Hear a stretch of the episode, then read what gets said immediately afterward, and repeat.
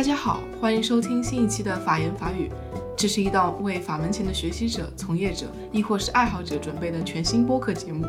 我们旨在以法会友。我们希望除了能在轻松的氛围中提供些许硬核法律知识，也能让你听到嘉宾们身边围绕法发生的趣事。我们希望能够让你从新的视角感受到法律的生命与魅力。我是主持人冯玉洁。这一期呢，我很高兴又请到了我的两位好朋友。一位是我们上一次在上一期节目中已经有跟大家见过的水怪同学，嗯，大家好，我是水怪。还有另一位是新来的嘉宾扑街鸟同学，大家好，我是新同学扑街鸟同学。好的，那么这次为什么会我们三个人会准备这一期播客呢？是因为我们三个人之前正好一起参加了一个年利达律所举办的 Pinch for Change 这个项目。那这个项目呢，其实它是一个比赛。嗯，针对 ESG 这个些问题，给公司们提供法律建议。那我们三个人就模拟组队，然后假设我们是一个律所，然后要向一个大型的跨国公司来提出我们对它的一些法律方面的建议。我们选择的公司是 Shell，它是一个大型能源公司，我相信大家都知道了。那么，其实，在看到这个项目的时候，我们的第一反应是什么是 ESG？作为三个法学生，我们其实之前从来没有接触过 ESG 这个概念。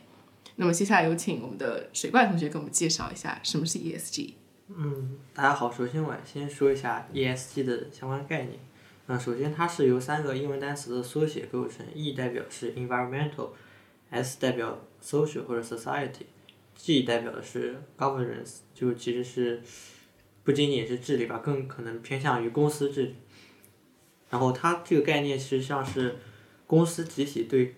社会和环境因素的评估，它通常是围绕企业内无形资产或者特定指标收集数据汇编的一种评价模式，也可以被认为是一个公司社会信用评分的一个形式。这三大类其实是用来定义对社会负责的投资者的术语，即必须纳入其价值观和关系，比如说环境啊、治理啊、社区关系这种，而不仅是这些投资者潜在的盈利能力。那么这个概念，首先它是，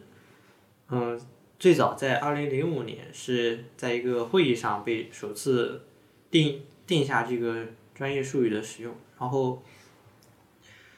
它其实最早是从嗯可持续发展这个理念中逐渐演变而来。最开始我们知道可持续发展理念是从上个世纪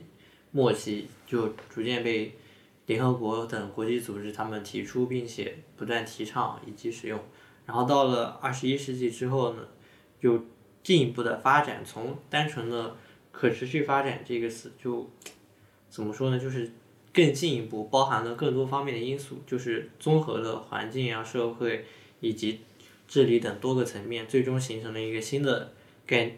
呃理论体系，就把它称之为 ESG。当然在最近的二十年当中，ESG 运动它已经从联合国发起的一个企业社会责任的倡议，逐渐发展为一个全球形象，并且代表了很多很大一笔的管理资产，甚至超过了三十万亿美元。嗯，据有些统计报告称啊，仅在二零一九年一年里，就有总计一百多亿美元的资本流入了与 ESG 相关的产品当中，比以往增长嗯近百分之五百。所以说，它这个 ESG 这个概念在最近几年，它的价值或者说它的作用，不仅仅在单纯的体现在一个倡议，更更加逐渐演变成一种怎么说呢？就是不管是企业也好，资本也好，他们更加注重的一个方向，并且视之为是一个提升盈利能力的一个重要指标。当然，在去年有呃。哥本哈根开的一个全球气化的全球气候的一个会议当中，也再次强调了碳中和、碳达峰这些概念，也就更加使得 ESG 这个理论当中的意义，就是环境这一部分，它的重要性被再次提上了日程，也就是也就是说，它的热点程度被进进一步提高。然后现在各个国家，包括各个企业，也已经把 ESG 问题放在了首要层面。嗯嗯，没错。那我再做一些展开。那 E 这个环境问题主要有气候变化、温室气体的排放、水等资源的这种枯竭、垃圾和污染问题。S social 社会问题包括了工作条件，比如说有没有用女童工等，还有当地的社区环境、健员工的健康和安全，还有他们的关系以及多元化。然后在 governments G 就是管理层的报酬，还有董事会的结构，董事会有没有多元化，还有他们一个公司的税务策略等等。也就是说，ESG 它其实是一个系统性、整体性的一个概念。它现在主要是被视为一种公司的评价工具，被市场用来衡量一家公司的环境和社会绩效以及公司治理的合理性，可以有助于识别出公司潜在的非财务风险。在资本市场呢，ESG 也已经衍生出一种聚焦于企业 ESG 表现的投资策略，也即 ESG 投资。所以 ESG 因素它现在已经具有了就是筛选具有长期价值指标的重要参考。那我也观察到了，就是在这边再举几个例子，帮助大家去理解什么是 ESG 问题。其实呢，在去年的时候呢，特斯拉五月十月五号，特斯拉就被美国的旧金山联邦法院裁决，他必须要向非洲裔的一位雇员支付约一点三亿美元的巨额赔偿，因为这个雇员他说他在特斯拉的这个 California 的工厂遭受到了种族歧视和侮辱，但是呢，特斯拉却没有调查相关的歧视行为，最后他选择辞职。那本次判决结果有一点三亿美元，实在是一个非常高昂的一个惩罚性损害赔偿。这个警示作用也让大家意识到了，哦，ESG 这个问题的也是变得越来越现实和紧迫。那去年的时候，还有一个另外一个，也就是我们的 Paint for Change 的一个公司，壳牌公司，它被荷兰法院勒令到二零三零年必须将它的碳排放量。自二零一九年的水平降低百分之四十五，这比它原来设定的百分之二十的减排量目标要高出很多。那这就是因为当地的这个环保组织地球之友，还有一些其他的组织共同集体起诉了壳牌公司，这一商业模式对于巴黎协定所设定的气候目标构成威胁。所以他们的请求权基础应该是基于他们损害了欧洲相关的人权公约当中的 human rights。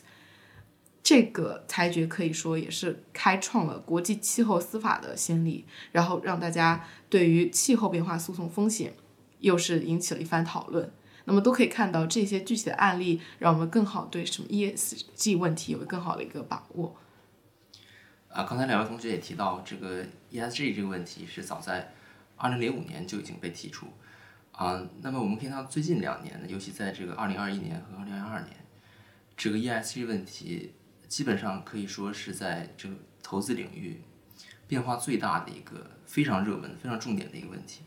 那么这个变化的来源，我想就是去年十月三日啊这个举行的这个第二十六届气候大会。那么我想可以简单的把这个 ESG 问题呢分为传统意义上的 ESG 问题，也就是在气候大会之大会之前的部分，以及在一个新背景下的一个 ESG 问题，啊。那么我举个例子来解释一下，就是在这个气候大会之前，ESG 到底是一个啊是在什么情况下产生的？比如说呢，啊以这个亚马逊公司为例，它这家公司呢，呃之前在这个二一年之前就是有一些管理上的问题，比如说它员工的工伤率很高，然后它的快递包装无法正常的回收处理，浪费了太多这种纸质的包装盒，所以说它本来就有很多反对者。那么在这个新冠疫情期间呢，啊，实体店铺因为这个疫情管制的原因纷纷倒闭，然后呢，亚马逊的业绩在这个期间大大的提升，但是它却缺乏对员工的这个新冠疫情的保护措施，那这导致啊，在在在在这一年当中，很多人参与了这个大规模的抗议和罢工，尤其是在美国和欧洲，那这就是一个非常典型的传统意义上的 ESG 问题。它会导致这个公司的盈利啊，包括啊各方面业务的水平都有所下降。啊，再举例，比如说谷歌这样互联网公司的侵犯隐私权的问题啊，啊这样啊，我个人感觉这种 ESG 问题在国外的啊曝光率是比国内要高一些的。不过这几年我们也看到，国内也逐渐的 ESG 问题也逐渐热门起来。比如说啊，我们也也也同样是在去年发生的这个新疆棉问题。很多人自发参与到了抵制这个 H&M、阿迪达斯、耐克等等这样的一个活动当中。那么这典型，这是一个典型的 ESG 事件。包括还有二一年一月这个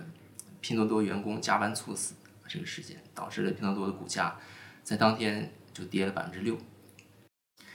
啊，我想通过这样一些案例呢，大家可以快速的把握到 ESG 传统意义上的它这个问题所在。那么在这个啊第二十六届气候大会上呢，为什么这个我我们说 ESG 问题有了一个新新的一段新阶段的发展？啊，主要这个发展体现在这三个字母当中的 E 这个字母上，也是 environment 环境问题。啊，我们也看到在这场大会上啊，有一个非常不同的现象，就是金融资本成为了推动这个会议进程的主要力量。当天呢，这个格拉斯净零金融联盟宣宣布成立。这个联盟呢是由全球四百五十家金融机构组成。啊，这些机构呢包括世界上最大的银行啊、养老基金啊，它牵头啊应该是高盛。他们的这个资产总值占全球金融资本的百分之四十。然后作为该联盟的代表，英格兰银行行长呢做出了一个一百三十万亿美元的这样一个气候变化资金承诺。它的总值呢，也相当于二零二零年全球 GDP 的一点五倍，啊，然后这个，啊，这个英格英格兰银行行长说，这笔资金将投向清洁能源以及清洁能源相配套的基础设施这样一些领域。那面对这么大的一个盘呢，这个投资领域在 ESG 问题上啊，明显是成为了一个新的热门。如果大家对这个啊 ESG 问题感兴趣的话，嗯，比如说。现在关于 ESG 评级有一些机构，啊，比如说有一些网站，这个 MSCI 网站，大家可以登录这个网站就可以看到股票的这个 ESG 评级。如今呢，就是在这个新的环境背景下，ESG 问题重新被提出来，它主要还是一个实用性问题。在经过这么多年的发展，它已经不单单的是一个投慈善问题了，它在这个投资市场上也变得越来越重要。它的主要的投这个。在投资上表现呢，就是比如说投资绩效高啊，违约率低啊，降低投资风险，有这样一些好处啊。那么这个对 ESG 问题简单的介绍大概就到这。嗯，好的，谢谢不坚鸟同学的这个补充。那我相信大家现在基本上可以说对 ESG 什么是 ESG ESG 相关的法律问题有哪一些，应该有一些基本的了解了。那么接下来呢，我会主要是这次播客就以那天。嗯，我们因为参加了这个比赛，后续呢被邀请到了参加他们年利达律所的 ESG Open Day。那我们会根据 Open Day 那天的基本上的议程来为大家，嗯，再介绍一下 ESG 跟 DNI，也就是 Diversity and Inclusiveness 的关系，还有年利达律所给我们展示的示范的一个 case study，让我们更好的去了解一个律所他们在现实生活中是如何去向客户针对 ESG 问题提出法律建议的。那么第一部分就是 ESG 跟 diversity 和 inclusiveness 的关系。那我们知道 diversity 和 inclusiveness 其实是在西方现在谈论比较多的一个话题。那么就相相关的话题就是其实是 LGBTQ 人群他们有没有在呃公司中获得比较好的一个劳动赔劳动报酬，然后他们的一个公司员工的休假制度安排，他们的保险问题，然后等等。然后，嗯，这里很明显的就跟 ESG 当中的 social 和 governance 他们的联系就比较多一些。然后当时我记得呢，他们在这位 panel 给我们分享的时候，他也列举了一些数据，我们可以实实在在的看到，嗯，他说在一个公司，嗯，它有比较好的这个 LGBTQ plus 的 inclusion 的时候，它的 GDP 发展，它的公司发展也会更加好。然后还有。FTSE 一百，也就是富时指数前一百的公司，他们现在也非常注重这个员工的多样性，还有 LGBTQ 人群。那么，其实我还记得当时有一位同学在提问的时候说到，公司是不是真心的出于一个想要关爱少数群体啊，比如说有残疾问题的雇员，还有 LGBTQ 性这些少数群体这些人的权益呢？然后当时那个 panel 回答就是，他们其实不是很关心。公司关注这个方面原来的目的是什么？但最关键是，他们现在已经有东西可以展示给那些公司，用一些数据来告诉他们，他们现在做的就是需要把这些问题也考虑进去。因为大家现在投资人都会关心你到底有没有在 E N I 问题上做出一些相应的一些应对步骤。然后这也其实也是在整体上来看，你这公司有没有去有没有对时代这个这个潮流去进行一个响应，怎么去处理这方面的一个风险。你们觉得这个问题在未来就是对于中国律所或者是就是在这块方面有什么想法呢？嗯，我觉得可能这个和那个国家的国情有关联嘛。像欧美这边的律所，他们本身就是一个怎么说呢，国际性或者说国际化程度比较高的地方。然后这边也会有很多的移民啊，包括一些从其他各个国家前来，不管是求学也好，来工作也好，因为他们首先这个工作人员他的构成成分就会比较复杂。但是你看，像在中国的话，不管是在公司啊，或者说律所这些场合里，它也有可能跟我们国家它这个国情有关联，就是我们国家还是以本国人的这个人群为主体，像外国人很少，但是而且他们主要会集中在一些外资的企业呀，或者说和涉外有相关的一些工作上，但是像律所或者说公司这种传统的这种。呃，工作人员比较密集的地方，还是就个人目前的这些观感来看，还是以中国人为主，就基本上不会有看到一些外国人。当然也也会在一些，比如说像呃外国的律师事务所在中国的办公室，这里面当然也会有一些外国的呃或者说工作人员也好，或者说律师也好，但是人数非常非常少。那么这个当然只是现在这个情况，但是。如果往以后看的话，其实也不是很确定，因为以后随着这个中国的这个不断的国际化，或者以及说它呃开放的程度越来越高，那么它也可能会吸引越来越多的一些外国的工作者前来。那么在这种情况下，我觉得像欧美这边他们现有的一些对待少数族裔或者说少数群体的这样一些措施啊，或者说一些办法，我觉得都是值得我们去学习借鉴的。啊，就是我插个题外话，我向大家分享一个小故事，就是我觉得可以帮大家理解一下这个国内国外它关于种族问题的这个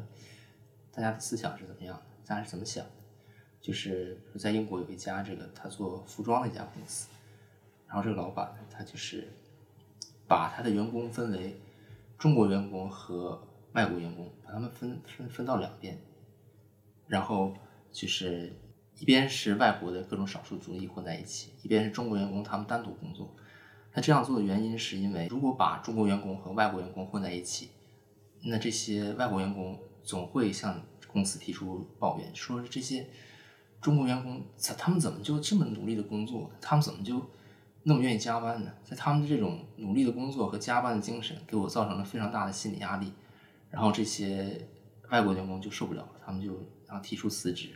就是这里我们可以看到，就是这个种族问题啊，它不光是说你一个，比如说你作为一个中国人到一个外国的一个一家公司，你就自然而然融入了这种，啊这种熔炉一样的氛围，大家呃每个种族之间这个和平相处啊，或者怎么样怎么样的，它是带有很明显的地域特色的，就是说，就是你可以理解为中国的传统文化或者怎么样的这种意识形态问题，呃。但是就是说，嗯，个人每个种族自带的一种文化，尤其东西方文化，它很难单纯的用种族问题来解释。我觉得是，就是通过这样的故事，我觉得大家可以稍微理解一下这里面的一一种差异在里面。嗯，其实我觉得刚刚嗯扑街鸟同学说的很有道理。其实有时候并不是一定是种族的问题，而是种族的背后包括一些文化，还有当。他们这个人群，他们的一个生长环境，作为一个整体，它会影响这个人的内在和外在，最后反映到这个实际的问题当中，会显现为种族问题。但其实，应该它构成这个问题的因素其实是多方面的。我个人也是倾向于认为，其实是整个文化背景造成的这样一个差异的不同。所以我觉得这样看来的话呢，反正在。目前的这个这个西方世界里呢，D L I 在这个问题上的一些律所的对他们一些法律的建议，可能就是针对这个公司来设置一下它的这个用工制度，它的这个福利保障制度，它这个给员工提供的这个医疗保险啊，这方面怎么去设置，可能怎么架构，还有包括一些对于这些少数群体，可能再出一个额外的，就是一个设置设置这样一个制度去保护他。我觉得可能是呃律所会。在给公司进行一些建议的时候，会给到的一些这个建议吧。但是这个问题对，但是这个相关的法律问题可能就只有劳动法，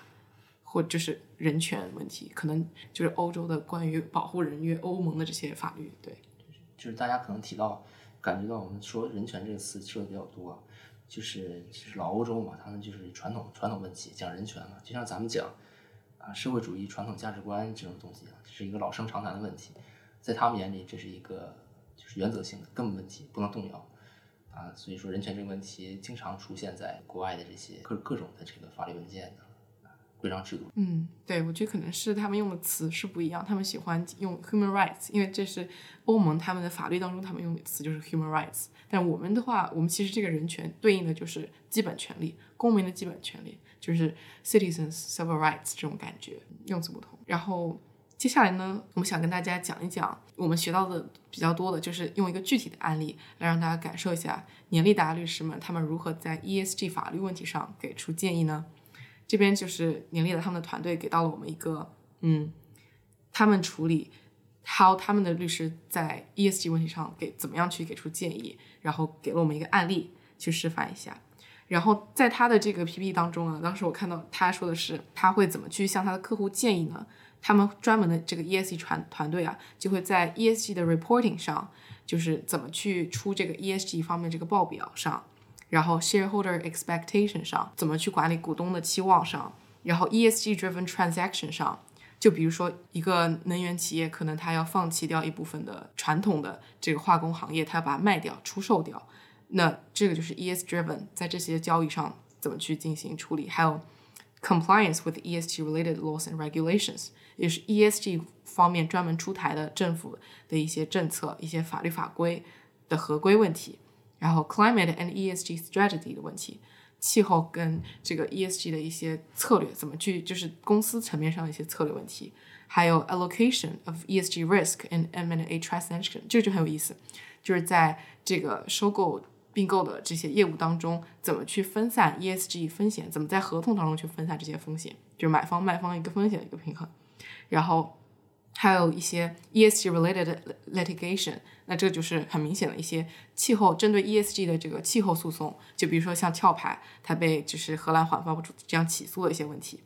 然后还有 access to funding and investment，就是作为一个能源公司，比如说它怎么样去获得融资和投资的问题。那这个其实对它的案例后来之后就给出来了，因为有一些银行，比如说它就可能会迫于压力，它就会说，呃，那我们现在就停止给。你的这个 ESG 指标达不到怎么样怎么样的一个公司，我们停止给你提供怎么样的融资，用这个可能会受到这种压力，他可能就会寻求更多其他的不同的融资手段，相比他以前向银行贷款这种方面，嗯，这个然后他还给了我们一些一些案例，就是这些改变一些变化，就是这些变化都是最近这几年都在加速，包括之前壳牌的一些案例，还有嗯他说的日本、中国，他们都开始了一些碳中和。然后的一些目标，包括中国，确实它也是加快了一个碳中和的一个建碳中和这个建设。与之而来的还有一些碳交易、碳金融的部分，这个我们部分可以下一次再探讨。那么接下来呢，这个年利达他们律所就给我们了一个分析了一个案例，就是假设他有一个 client，名字叫做 Petrol Core，然后呢，Petrocore 很显然它是一个能源公司，它的设定是它的背景设定就是它是一个很大型的呃多文化 multinational national 的一个。嗯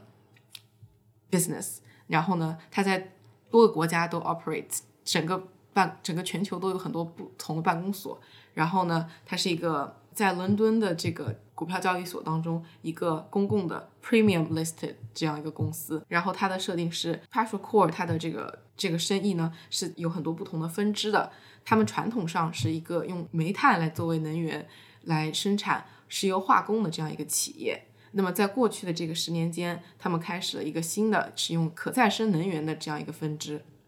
那么，接下来他就给了我们几个问题，然后主要是通过这些问题啊，就带我们进一步的了解到到底是怎么样给出一些法律建议的。那么，第一个问题，我们请我们的水怪同学来给我们讲一讲。嗯，第一个问题就是在这样的一些传统的能源领域，比如说呃煤炭行业，那么在这样的情况下，银行它作为一个投资人会也好，或者说，嗯，是这个能源公司，它需需要去融资的一个对象也好，他看到这个能源公司还在从事这方面的业务，那么他觉得，我对于这个煤炭业务或者说煤炭的交易看不到将来有很好的市场前景，那我不愿意再给你贷款也好或者融资也好，那么在这种状况下，这个能源公司。就这个 Petrol Core，他应该怎么样去面对，或者说他能有哪些的措施来去解决这样的一个问题。这个律所在分析案例的时候，给我们讲述了以下的一些措施，当然只是一个大致的介绍，并没有很细致的去详细讨论。比如说，第一点就是从别的银行，就是不再去考虑原有的这些银行处获得资金，而是从别的银行那里获得投资，然后并且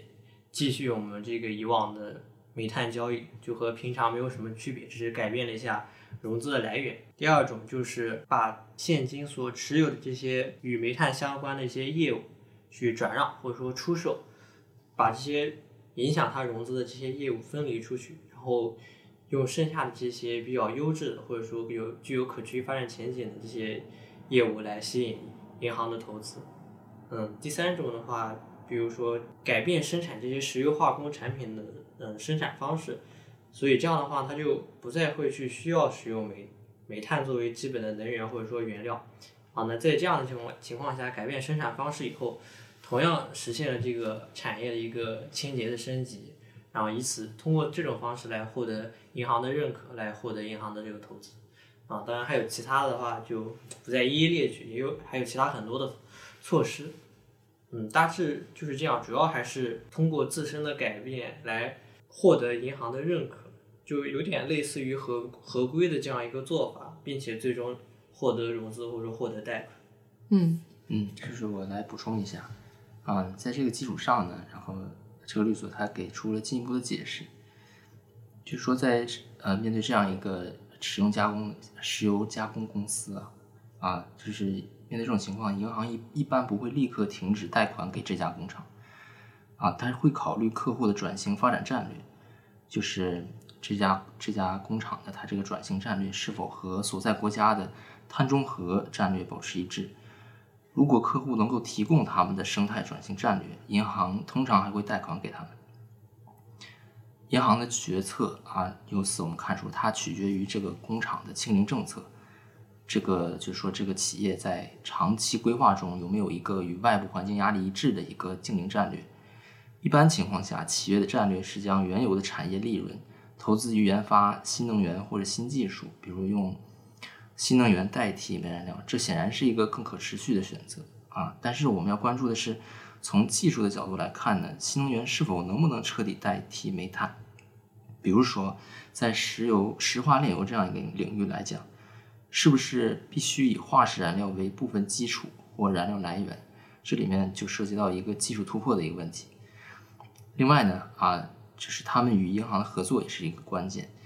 目前来讲，每家银行都有他们自己的风险评估、自己的目标、自己的标准和自己的投资压力。但是无论如何呢，一个确定的事实是在不久的将来，获得融资的机会可能会变得非常有限，而且受到严格的监管。就是说，这个企业假如它实际上没有一个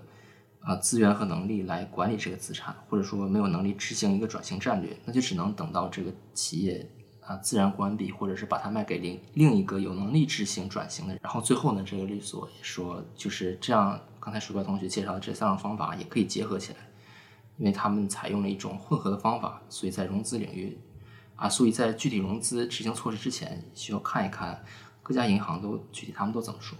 那么我来说一下他的第二个问题，他就假设了一个情况，就是说，呃，这个现在 Petroco 这个公司打算把它的以煤炭为能源的石油化工企业生意给卖掉，然后呢，投资在更多的这种可再生能源的这些分支上。那么有哪一些 ESG related 的这些问题，它可能会在法律禁止调查当中需要去考虑、需要去发现的呢？当中它其中就给了我们好几个。其实第一个就是，嗯，会不会污染土地啊，或者水呀，或者空气啊？然后对于这方面的考虑，其实这方面应该也是有一些法律、有一些监管的要求的。然后还有第二个就是，嗯。行政许可呀，有没有这个行政许可呀？它进行一些这种对新能源的这种开使用啊，这种利用啊，或者是生产，有没有这个许可呢？比如说生产氢能。那么第三个就是它的雇员的健康，还有一些安全的问题。但是我总感觉生产这个氢气会不会这会比原来要这个煤炭这个石油化工要健康一些，会安全一些啊？这个是对那个是对题外话。然后还有一些嗯用工制度上的问题。那个就是 S 问题，对他他的临时工、正式工的问题，嗯，还有就是一些 EHS，这是一个管理体系这方面的一些问题，那这个还是一个 S 的问题，就是老公用工制度上、管理体系上的一些，嗯，可能被面临的诉讼风险等等，还有还有其他的一些问题。那么我们让扑街鸟同学来讲一讲第三个问题吧。呃，第三个问题是啊，涉及到这个啊企业的信息披露的问题啊，就是目前来说，嗯，因为我们在英国嘛，英国的这个可持续性披露要求啊，主要分为三个方面啊，第一个是 SDR 标准，第二个是 SSB ISSB 标准，然后最最后一个是英国气候相关财务披露工作组建议，也是这个 TCFD 的标准，就是在这个 COP 二十六会议之后呢，英国它啊特别的积极，啊首当其冲的去进行。一个企业的可持续性披露要求的一个监管，第一个要求我所说的 SDR 是英国对欧盟可持续性可持续金融披露条例 SFDR 的一个回应，但具体条文呢有重大的修改。这个要求主要出自于英国政府二零二一年十月八日发布的文件，叫做绿色金融路线图。根据这个文件呢。每一家公司，每一家在英国上市或者在英国注册的公司，必须要发布一份详细且可信的气候转型计划。当然，这个强制性啊，目前还不这个这个要求还不是强制性，但是在未来它一定会变成一种强制性的一个规定。然后第二个呢是英国啊啊国际气候信息披露标准 ISSB，它是由国际财务报告准则。基金会叫做呃，它的简写简写是 IFRS，它在今年正在建立新的国际可持续发展标准委员会啊，这个委员会的名字叫做 ISSB。该委员会呢，在二零二二年将会制定一份国际气候披露标准，一旦这些标准被制定出来，英国政府就会向议会提议将它们纳入 SDR 的框架之下。然后根据啊年利达的律师事务所，他们推测呢，在二零二二年，一旦 ISSB 被英国政府采纳，它也一样会被成为上市公司所必须遵守的披露标准。最后一个呢是英国气候相关财务披露工作组建议，早在二零二五二二零一一五年，英国金融稳定委员会就成立了这样一个工作组。他们的这个任务是制定自愿的气候相关财务披露标准。那么，在今年开始呢，英国优质上市公司必须按照 TCFD 的标准进行披露。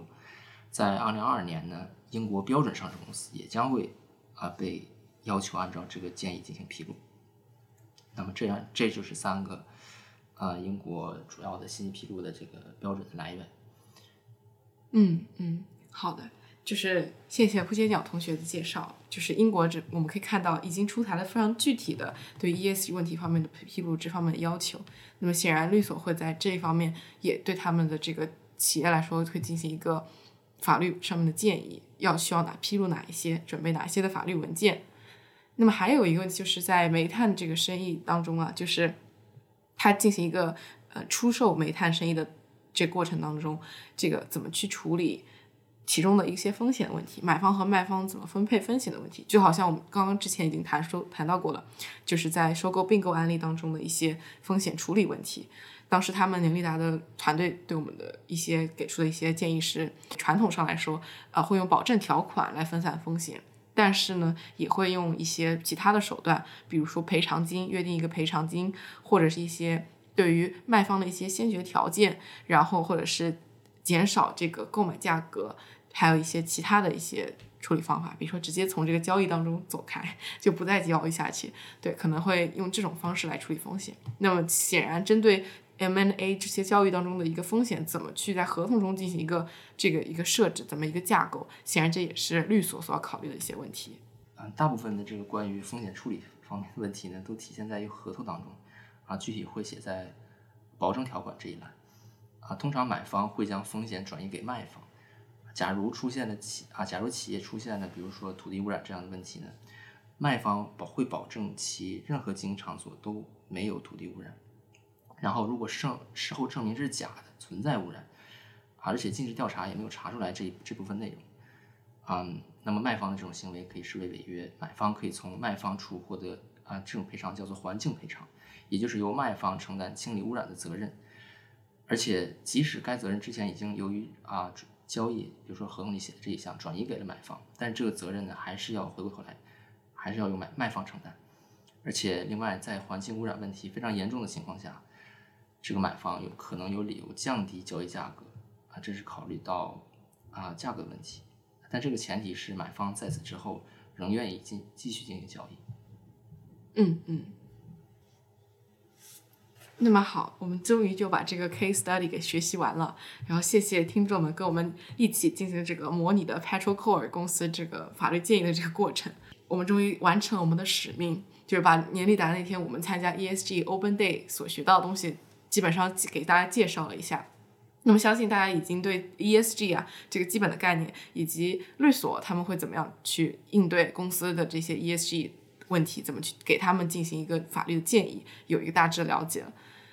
那么接下来我们就随便进行了一个畅想的环环节。那我们现在讲一讲，就是讲到中国这个 ESG，哎是，就是我现在说到 ESG 这三个字的时候，我还是会觉得有一些不自在，我还是需要反映一下，就是 E 到底代表什么，S 代表什么，G 代表什么，它始终还没有进入到我的潜意识层面。所以说，也可以看出来，其实我们确实在 ESG 这个问题上，我们缺乏认知。基本上，我我会说。法学生有可能有百分之九十九，可能他们并不知道 ESG 东西到底是什么啊。那啊，我就简单介绍一下啊，我个人所理解的这个啊，中国它进行啊 ESG 转型的这样一个，就是可以大家如果稍微关注一点时事，可以可以知道，这个最近这个生态转型是我们国家非常重大的一个战这个这个提案，一个战略转型啊，包括碳交易市场啊，包括各种信息披露改革呀，各种各种这个。包括政府主动的这些投资，都会呃有很多这样的事情来影响着我们整个社会、整个市场。那么中国为什么要会也也要进行一个这个啊 ESG 方面的改革呢？可能啊这个事情啊，可能大家理解都不太一样。比如说，嗯，可能会有人有这样一种理解：这个碳交易、这个碳排放是发达国家给发展中国家的一个陷阱啊，中国怎么还主动的往这个陷阱里跳呢？怎么主动呃？去要求一个碳排放的这样一个经营政策呢，这不是正中下怀吗？啊，这这这个问题呢，从国际战略的角度来讲，这个我个人也没有办法回答这个问题。大家如果有兴趣，可以自己调查。但是我这里想要我想要说的就是，从实际利益角度出发，抛开这些意识形态的问题，我所理解的中国为什么要进行这个 ESG 的转型？首先，很大一部分的这个转型的动力来自于外部，就是来自于中国外部，首当其冲的是一个。啊，技术竞争的这个原因，中国的新能源技术，尤尤其是这个光伏发电技术，是在世界遥遥遥领先的。那么，将将这个技术转化为收益，是一个必要的一个过程。所以说，我们注定要把我们发展出来的这部分高精尖科技融入到大家的生活当中，走一个可持续发展的道路。第二个啊，外因是，嗯。就是根据我们是呃之前的这个讨论，我们可以知道，ESG 问题现在是国际金融市场的一个准入券，可以这么说。这个 COP 二十六上这个一百三十万美元盘，如果投资机构得不到企业的 ESG 信息，他就他就不敢投资，无法投资。啊，比如说在二零二一年，有一家荷兰银行，它在中国有一个三百个亿的投资计划，但是他们银行有规定，就是不能投资与焦炭有关和与性别歧视有关的行业。结果最后的结果是，他在中国只投出去一百个亿，就说不是他不想投资，而是他没法投资，因为很多企业没有 ESG 问题相关的报告。啊，那么回到我们国家来，在我们国家这个二零三零年达到碳达峰，二零六零年达到碳中和的这个目标之下呢，我们政府也也表达过，只靠政府的投资是远远不够支持这个转型彻底实现的，所以要大力鼓励这个私人投资，包括一些境外投资。那么第三点呢是。就是就在几天前，二月二十八日，二零二零年二月二二零二二年二月二十八日，我们的习总书记在中央全面深化改革委员会上提出的加快建设世界一流企业，会上也通过了一份这个关于加快建设世界一流企业的指导意见。那么在这会上指出呢，要加快建设一批产品卓越、品牌卓著、创新领先、治理现代化的这样一个一批世界一流企业。那么以现在世界一流企业的这个标准来看呢，啊，ESG 问题显然在2021年以及2022年是最关键的一个问题，所以我们要为了主动融入国际市场与国际接轨，我们也必须要进行 ESG 转型。那么以上三点呢，是我个人理解的是外部原因啊，作为动力推推推动我们进行 ES 转型。那么作为内部原因呢，首先我认为第一点是我们长时间多年来就是纵观中国的这种这样的发展模式，我们这种以牺牲环境资源为代价呃带来的这种高速发展是不可持续的。啊，一方面呢，改革开放之后接受了啊西方国家大量的这种。产业转移呀，另一方面，过去大规模的过剩产能转向基础设施建设需要征用大量资源，特别是征地这种情况，导致农村出现大量的群体性事件。由于基本建设还连环啊带发生了一这些环境污染、自然灾害这样的问题，所以我们可以看到，早在二零二三二零零三年，我我就提出了可持续发展战略。这个啊，第一个原因就是为了我们所谓子孙后代的未来，我们必须进行生态转型。那么第二个原因呢，是，也是这是一个啊，我们国家在尤其是新冠疫情发生之后提出的一个新的战略，叫做国内国外双循环发展战略。那么为了完成内循环，我们需要建立完整的工业化体系，保障能源的安全。就比如像去年一样，二零二一年我们国家对石油的对外依赖程度已经超过了百分之七十，那这样是不行的。所以我们要发展绿电，代替传统能源，保障我们自己的能源安全。第三点呢？就是说，我们国家原来的沿用国债投资基础建设来转移过剩的发展生产啊生产过剩的这种发展模式也是不可持续的。绿色金融投资目前可以作为一种新的基础货基础货币的投放机制，也就是说，过去信用投信用创造靠地产，那么未来呢，可能信用创造要靠绿电。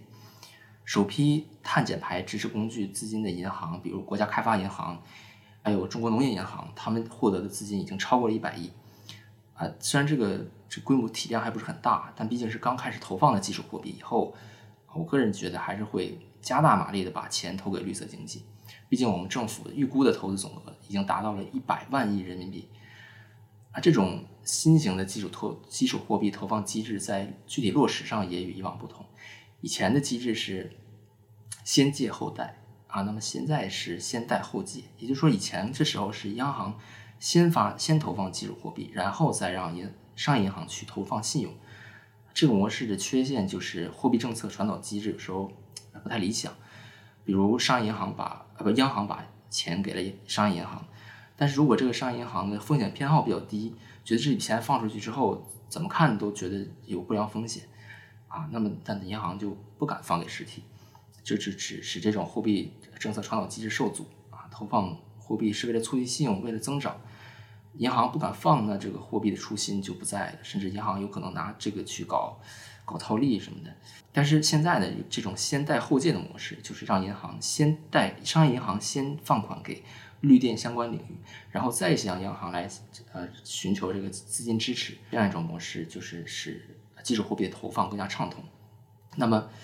呃，以上这个就是我我我个人所总结的三个内因和三个外因，那么就是由此而来的，就是我们会发现，就带动了这样一种金融机构的监管需求，在商业银行去投资绿电的这样一种情况下呢，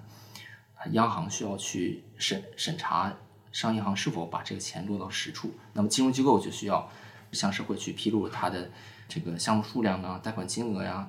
利率啊，包括碳减排数据的这些信息接接受社会公众的监督。我们也看到，我们也看到国家也在做这样的事情。二零二一年十二月的时候呢，中英金金融机构气候与环境披露试点工作第九次会议在线上举行。中方在接轨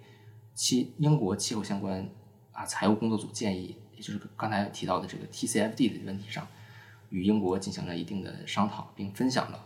啊相互分享了这个信息披露环境。信息披露环境信息工作与国际接轨的这个经验，试点工作组已经参照了国际标准起草了一份金融机构环境信息披露指南。现在呢，这个指南已经由人民银行发布，啊，未来这个指南将引导中国金融机构建立与国际接轨的这样一个信息气候信息披露标准。嗯，嗯，刚刚。嗯，扑街鸟同学比较详细具体的介绍了一下我国推动这个 ESG 发展的这样一个内外因。那么正好就接着他这个话题再补充一些内容，就是大家知道 ESG 它本身其实是作为一种评价体系嘛，那么它其实发挥的主要作用或者说在实际实践当中，或者说律所他们所能够做的，也就是帮助这些公司或者说客户在评价体系中审核过关，或者说提供相应的一些证明，使得这些投资方啊他们愿意来投，他们相信你这个公司它所经营的一些业务是可以投的。那么，然后我就简单查找了一下关于我们国内现在 ESG 一个评价体系的一个现状，然后简单介绍一下。然后，当然这个因为这也是这两年才呃兴起的一个非常新兴的一个话题，所以它并没有很具体的成文法规的一个出台，这可能还需要一定的时间。但是我们可以就现有的一些出台相关规定或者说政策来，嗯，简单的看一下，比如说在香港。香港联交所，它就关于上市公司的这样一个信息披露，因为我们知道这个 ESG 它主要就是一个信息披露，它在写写在一个 ESG 报告里面，然后将将整个公司的 ESG 信息披露出来之后，呃，提供给这个呃交易所的审核方或者说一些投资人的审核方，由他们来进行审核，然后即对你这个公司做出一个评价。那么在呃香港联交所，它这个经过了好几次修订，在一二年时候，他第一次颁布了这个环境、社会和管制报告的指引，然后在一五年和一九年分别进行了两次修订。那么在最新的一次二零一九年的修订之后，他将 所有的信息披露的事项全部提升到了不遵守就解释，也就是说，你如果你不遵守这个信息披露的这样一个规定，那么你就必须要解释你不披露的相应的原因，就是没有任何隐瞒的余地。那么还新增了一些要求强制披露的 ESG 现象，所以说就是在香港联交所已经有了比较完善的这样一个 ESG 披露的这样一个相关的规定或者说制度，正在逐渐强化这些在香港上市的上市公司他们的 ESG 报告披露的义务。那么在中国内地的话，呃，目前还没有特别正式的出台过相关针对这个 ESG 信息披露的法律法规。但是，在这个深圳交易所和上海交易所也有呃相关的一个指引吧。就比如说，呃，深圳交易所在零六年和一零年，它就出台了一些关于上市公司社会责任指引。虽然它这个和 ESG 有些不同，但其实我们可以把它理解为就是。呃，ESG 的前身版本啊，因为它这个社会责任，它这个通用的术语是 CSR，其实相当于是，嗯，E，我个人理解为是 ESG 的前身。它也就是说，ESG 是一个进阶版本，当然这个是是年代比较久远的了，而且仅仅包括了社会责任。那新新版的 ESG 它可能包括了环境、社会以及治理等多方面的内容。还有就是上海证券交易所，它也是。在零八年，这两个都是在零零到一零年之间所披露的一些啊，所颁出台的一些呃责任指引。那么可能还并没有完全涉及到 ESG 的一些具体事事项，但是也在这个中国证监会的二零一八年，它修订了一下上市公司的治理准则，它已经明确提出了把这个 ESG 信息披露的一个基本框架。然后在二零年的九月。呃，深圳交易所也修改这个上市公司信息披露的考核办法，其中已经把这个 ESG 信息的披露也添加进去。所以说，就是在中国内地的话，这样的一个 ESG 信息的披露已经逐渐被引入到征求意见稿的阶段，或者说，也就是已经处于一个即将出台的阶段。那么说的比较玄乎，那么具体稍微列举一下这些 ESG 信息的披露主要是有哪些内容？嗯，当然还是分到三个方面，比如说第一方面的环境，嗯，举举一些例子，比如说，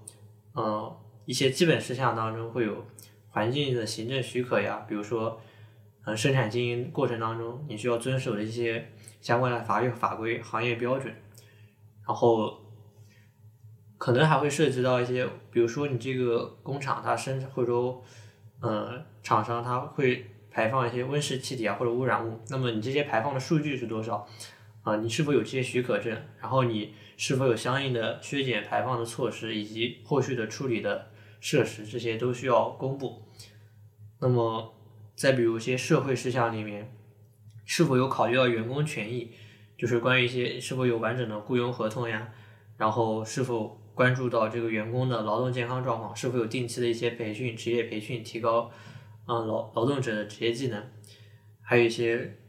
嗯是否在社会公益方面做出一定的投入或者说成果。嗯，再比如说再看一看这个公司治理，公司治理的话可能就更偏向公司内部一些，比如说整个公司的治理内部的相关制度，还有一些措施是否完善，是否按照这些规定去进行，比如说股东大会、董事会、监事会这些它的组成以及日常的运作是否依照公司内部的规章制度、合法依规进行。当然，这些只是一个简单的罗列，还有很多很多具体的事项，嗯，都需要每个每一家公司它在做 ESG 信息报告的时候去更完完善的去考虑。所以，通过以上这些信息，我们可以看到，在我国内地也好，香港地区也好，这些上市公上市公司去披露 ESG 信息，也就逐逐渐会成为一种强制的一个披露，也就逐渐成为一个趋势。那么，我个人认为，这个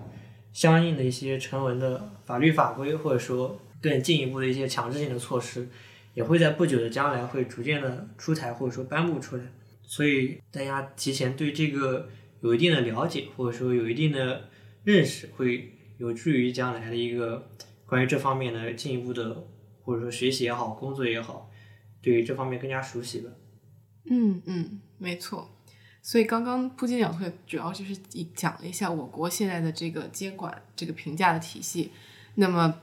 水哥同学就讲了一讲，那公司就是律所在建议这些公司的时候，他们会怎么样让他们达到一个合规的要求？那么我的想法就是在这个 ESG 这方面，其实可能还会有更多的法律相关的方面的业务。那我是注意到了。我们的国家目前的政策就是在二零三零年之前达到这个碳达峰，那么二零六零年之前基本实现碳中和这样一个目标。那为了这个目标呢，其实我们这个碳交易的这个市场的空间呢就会得进一步的这个扩大。那么这个碳金融的形式也会变得更加的多种多样。